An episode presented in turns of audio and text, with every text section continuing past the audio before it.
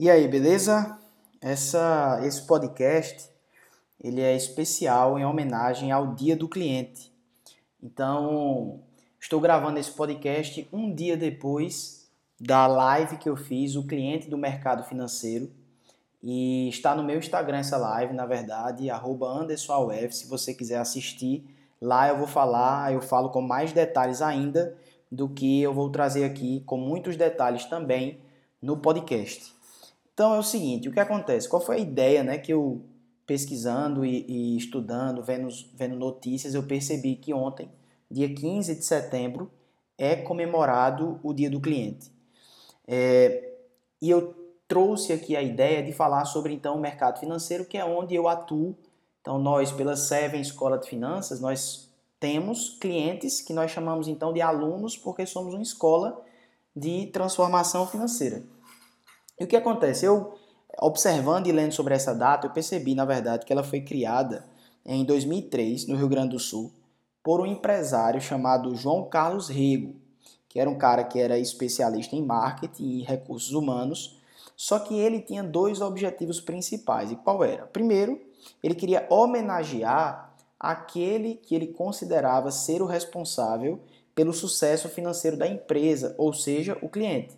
Então, é o cliente que é o responsável pelo sucesso financeiro da empresa. Você pode dizer, antes, eu não concordo muito com essa ideia, não, porque eu acredito que o sucesso da empresa decorre do fruto de esforço, trabalho, competência do próprio gestor, do empresário e tal. Isso também é verdade.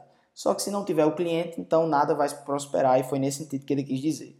Segundo ponto é: esse dia do cliente foi feito para fidelizar a relação do é, cliente com a empresa, a loja, o vendedor, enfim, quem quer que seja que esteja ali ofertando algo a esse cliente.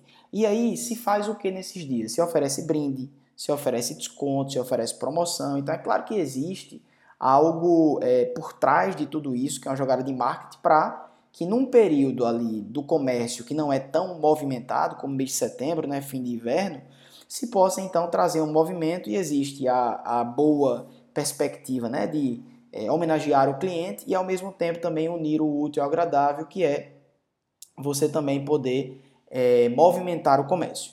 Diante disso tudo, eu quero trazer então essa realidade introdutória do dia do cliente para a situação do mercado financeiro. E aí, a gente tem também um órgão que eu preciso começar falando dele dentro do mercado financeiro, que ele é muito voltado para a proteção, para a defesa dos é, investidores ou seja, que é a CVM, que é a Comissão de Valores Mobiliários. Existe uma função específica, dentre, dentre tantas delas, que é a de proteger os investidores de fraudes, de manipulação de preços que os grandes investidores ou as empresas eles podem querer fazer, e ele vai fiscalizar essas companhias, inclusive com relação aos números que ela passa para o investidor.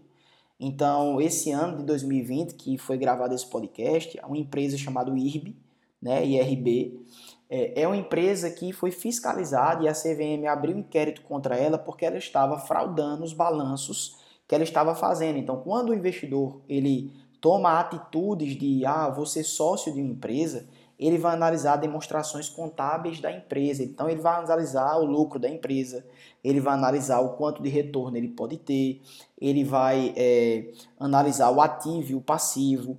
Então, tudo isso que ele vai analisar precisa ser fidedigno.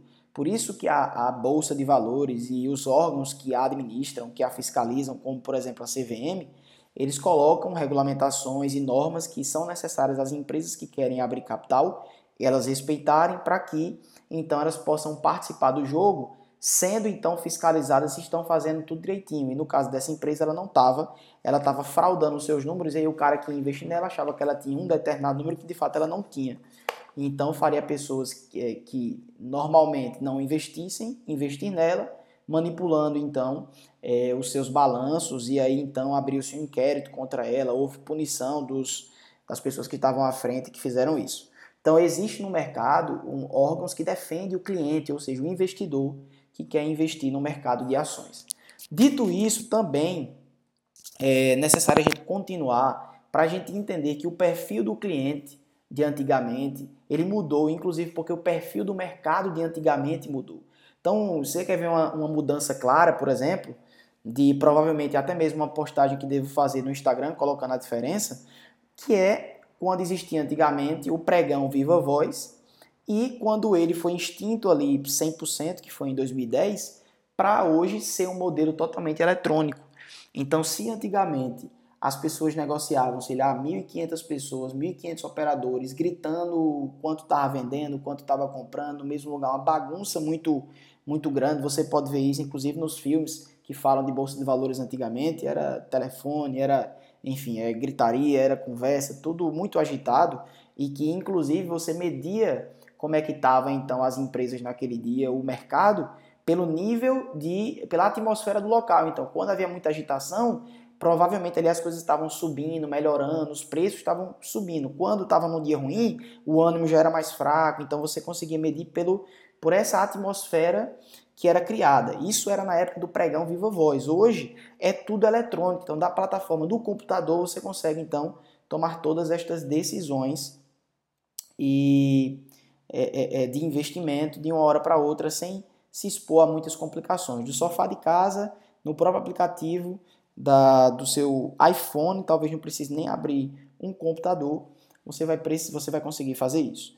Então, o perfil do mercado ele foi mudando porque ele foi se sofisticando. Então, veja, se a gente tinha em 2002 85 mil investidores pessoas físicas, hoje, 2020, nós temos quase 3 milhões.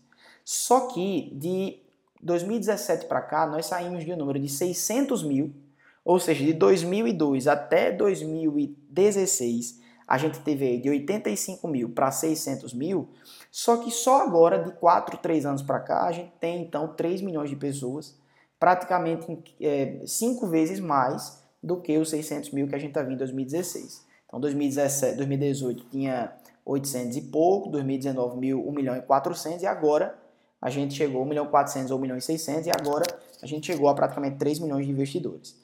Qual era o perfil antes do investidor? Ele era um cara rico, que tinha muito dinheiro, porque o mercado ele não era, não existia tanto acesso à informação para o um investidor que era menor, que queria começar com pouco investir.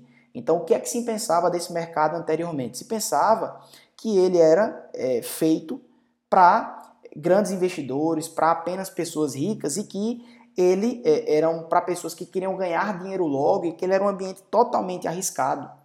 Então não existia nenhum tipo de segurança, era apenas para gente que tinha muito dinheiro e não existia muito acesso à informação. E isso afastava muitas pessoas de fazer investimentos que para elas poderiam ser muito positivos, se elas então investissem o seu capital em vez de colocar dinheiro em lugares que não fazia sentido. Até porque, se a gente olhar para muito tempo atrás, a, a própria poupança ela já chegou a render absurdos antigamente. Se hoje ela é muito ruim, antigamente ela já chegou a render, sei lá, 25% ao ano, enfim. Era uma coisa absurda aquilo que a poupança ela rendia. Hoje ela já não é mais assim. Então, hoje, qual é o mercado de hoje? O mercado de hoje é muito mais democrático. Existe muito mais acesso à informação. A profissão educador financeiro, especialista em investimentos, assessor de investimentos, isso está em ascendência, então é uma profissão em ascendência, então o tema se torna também em ascendência. Então, muitas ações da própria B3, da Bolsa de Valores, Brasil Bolsa Balcão, é a empresa ali que é, faz essa infraestrutura do mercado financeiro que permite que você invista nas empresas, em que as empresas abrem o capital na bolsa, ou seja, através da B3 dessa empresa, é, muitas ações que ela, que ela tem tomado, assim, muitas atitudes que ela, que ela está tomando é para tornar o mercado para um investidor médio, que eu costumo dizer, investidor médio, investidor comum, ou investidor iniciante, ou aquele que não tem tanto recurso, até mesmo jovem ou adolescente que começaram a trabalhar agora, para que eles já possam se habituar a investir o seu dinheiro desde cedo de uma maneira muito mais fácil. Então, quatro exemplos que eu cito disso.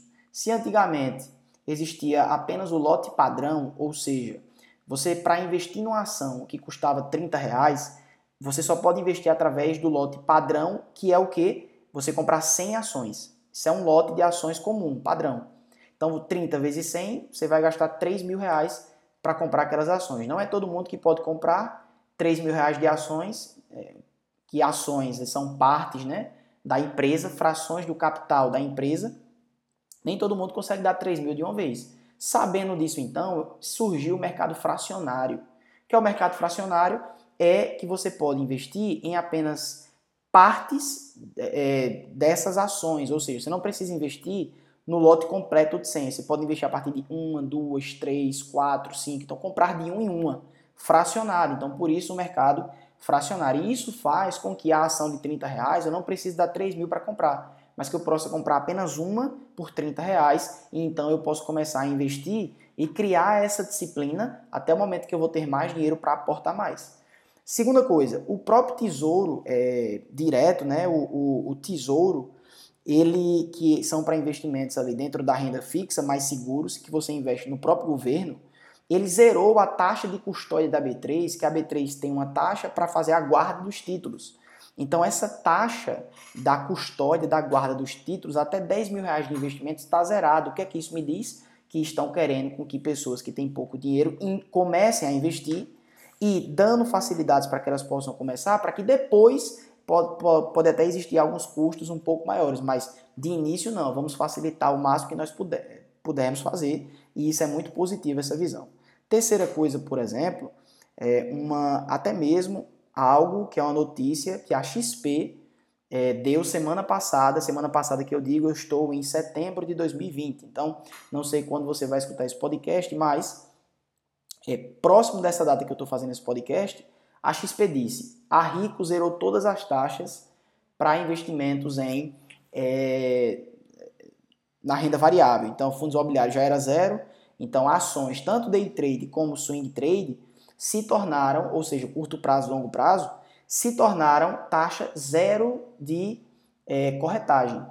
Então, o que é a corretagem? A taxa de corretagem é a taxa que a intermediária financeira, ou seja, quando eu vou investir, eu não posso fazer isso diretamente naquela ação, naquela empresa. Eu preciso de uma corretora para investir através dela, porque ela é um intermediário financeiro adequado, é, regulamentado para fazer isso. Então, quando eu uso então da corretora como esse meio, ela me cobra uma comissão para que eu possa fazer o investimento. Tem corretoras que zeram a comissão. E o que foi que a XP fez? O grupo XP, que é dona da Rico, da XP e da Clear, zerou as taxas para investimentos na Rico e diminuiu em 75% os investimentos que são feitos na XP. Se antes era 18,90, o que eu achava muito grande para um investidor que tem pouco dinheiro começar a investir, hoje é 4,90, então é uma coisa muito mais acessível. Às vezes tinha uma ação de 15 reais que se você fosse comprar na XP era mais caro a taxa de corretagem do que a própria ação. Então isso se tornava um pouco para um investidor que está começando ruim.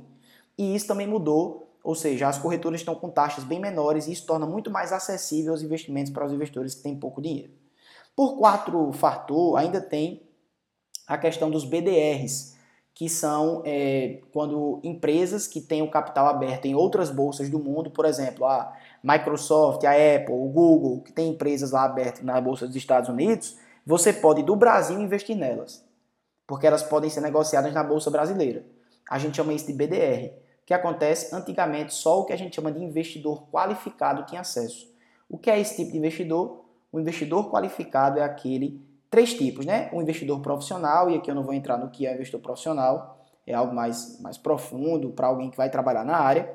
É o investidor que tem acima de um milhão na conta e que atesta por escrito a CVM que tem esse valor, tem um anexo da CVM para fazer, olha, eu atesto que tenho mais de um milhão, então você se torna investidor qualificado. Se você estiver mentindo, você sofre punições, inclusive criminais.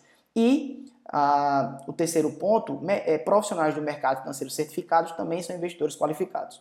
Então, é, esses BDRs, ou seja, a Google, a Apple, Microsoft e tantas outras empresas, elas vão poder ser negociadas por todos os investidores agora. Então, imagina o cara que está começando a investir e não tem um milhão ainda, e a maioria não tem, ele já poder investir nessas empresas. Vai dar a ele uma certa vontade de crescer cada vez mais, e isso também é muito positivo.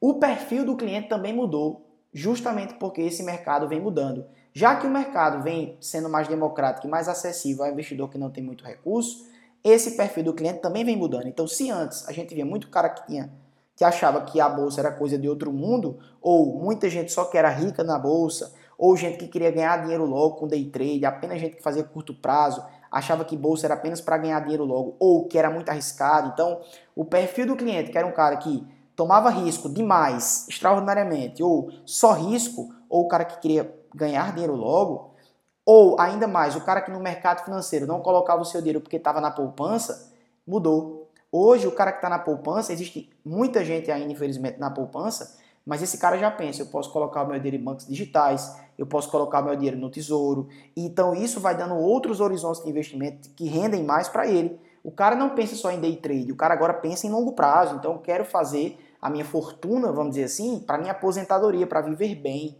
Não necessariamente eu quero ganhar dinheiro logo. E a, como o acesso à informação se tornou mais claro, a própria percepção de risco de se entrar na bolsa também diminuiu. Por quê? Porque agora eu estou entendendo mais o que significa. Então eu não tenho medo mais daquele ente sobrenatural, misterioso chamado mercado. Por quê? Porque é uma coisa que se tornou então mais acessível. Mais acesso à informação e quanto mais conhecimento, mais, hum, mais segurança você vai ter, ou mais percepção de segurança você vai ter, apesar de que hoje também muitos investidores aceitam correr mais risco para alcançar melhores retornos. Então isso tornou acessível, e aqui eu fecho, para jovens que querem entrar jovens que querem iniciar, adolescentes que querem iniciar a investir. Eles hoje representam ainda 8%.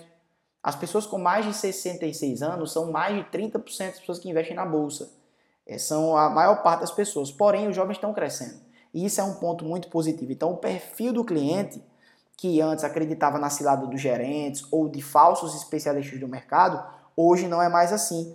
Hoje existem acesso à informação, um novo perfil do cliente, uma juventude que está entrando, uh, pessoas que pensam a longo prazo, pessoas que investem em bancos digitais, não apenas na poupança, e outros especialistas dentro do mercado, como o consultor de valores imobiliários, que é um cara que tem ali uma certificação de especialista em investimentos, que a gente chama de CEA, ou assessor de investimentos, que tem a Ancor. Então, isso fez com que os próprios gerentes quando você vai conversar com algum que é gerente de banco, você sempre tem a ideia, esse cara aqui é dentro do sistema financeiro nacional o cara que mais pode me ajudar. Hoje, ainda bem, esse mito vem caindo, porque muitas vezes o banco, como o modelo dele é criado para apenas quem tem muito volume e para fortalecer ele mesmo, como ele tinha um monopólio, ele não se preocupava com a oferta de produtos ao cliente. Hoje não. Como tem bancos digitais, como tem consultores individuais fazendo administração de recursos, então ele precisa é, dar melhor para os seus clientes e isso então é algo que vem mudando o perfil do mercado e o perfil do cliente. Esse foi o podcast em homenagem ao Dia do Cliente. Se você é nosso aluno, muito obrigado aqui especialmente a você, mas se você já acompanha os conteúdos, também deixo meu muito obrigado em nome da Seven Escola de Finanças. Um abraço, que Deus abençoe.